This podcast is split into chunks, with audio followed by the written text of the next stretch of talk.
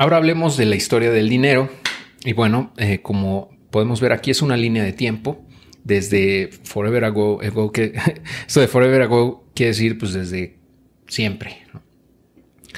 Este barter system es, eh, barter system es el trueque. Entonces dice, bueno, desde siempre que tenemos memoria usamos el trueque, pero esa dimensión de falta de coincidencia en bienes eh, que estábamos platicando en el video anterior, genera que si una población empieza a crecer un poco más allá de una familia numerosa o algunas decenas o docenas de personas, eh, empieza a ser cada vez más difícil que puedan coincidir en trueque para poder intercambiar bienes y servicios. Entonces, de ahí que se comenzó a crear dinero y se usaron, por ejemplo, estas eh, conchitas de mar que te decía, se, usó, el cacao, se usó sal, se usó, ah, se usaron telas muy finas, se usaron piedras muy exóticas, raras, pues no sé, o sea, mil cosas, ¿no? Que, qué sé yo, miles de cosas se usaron como, como dinero en la antigüedad. Después se, crearon las monedas, eh, pues acuñadas, ¿no? Acuñadas por pues, cada gobierno, cada eh, reinado o, o cada, cada población tenía esa, empezó a tener esa posibilidad de crear monedas que fueran estándar, ¿no? Para aliviar esa falta de coincidencia que platicamos antes de poder, eh, pues, tener una forma de dinero que fuera durable, que se pueda, pudiera transportar eh, y que fuera universalmente aceptada, ¿no? Al menos en ese lugar del mundo. Entonces, eso fue muy útil porque permitió homogeneizar el dinero y poder hacer intercambios más fácilmente.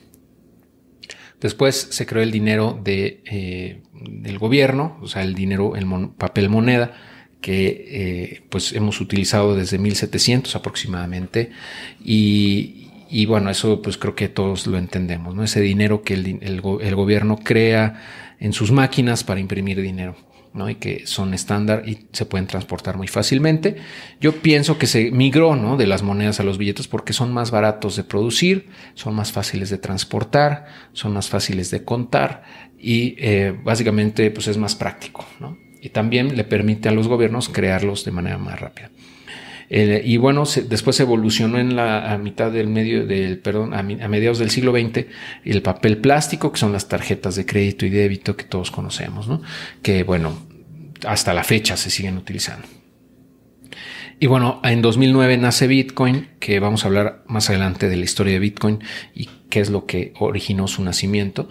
Pero bueno, desde entonces empezó esta, nueva forma de dinero y eh, hasta la fecha ¿no? sigue creciendo en adopción, sigue creciendo en, eh, en valor.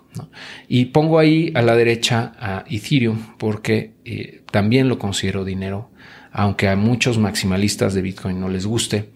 Desde mi punto de vista cumple con las características para convertirse en una forma de dinero.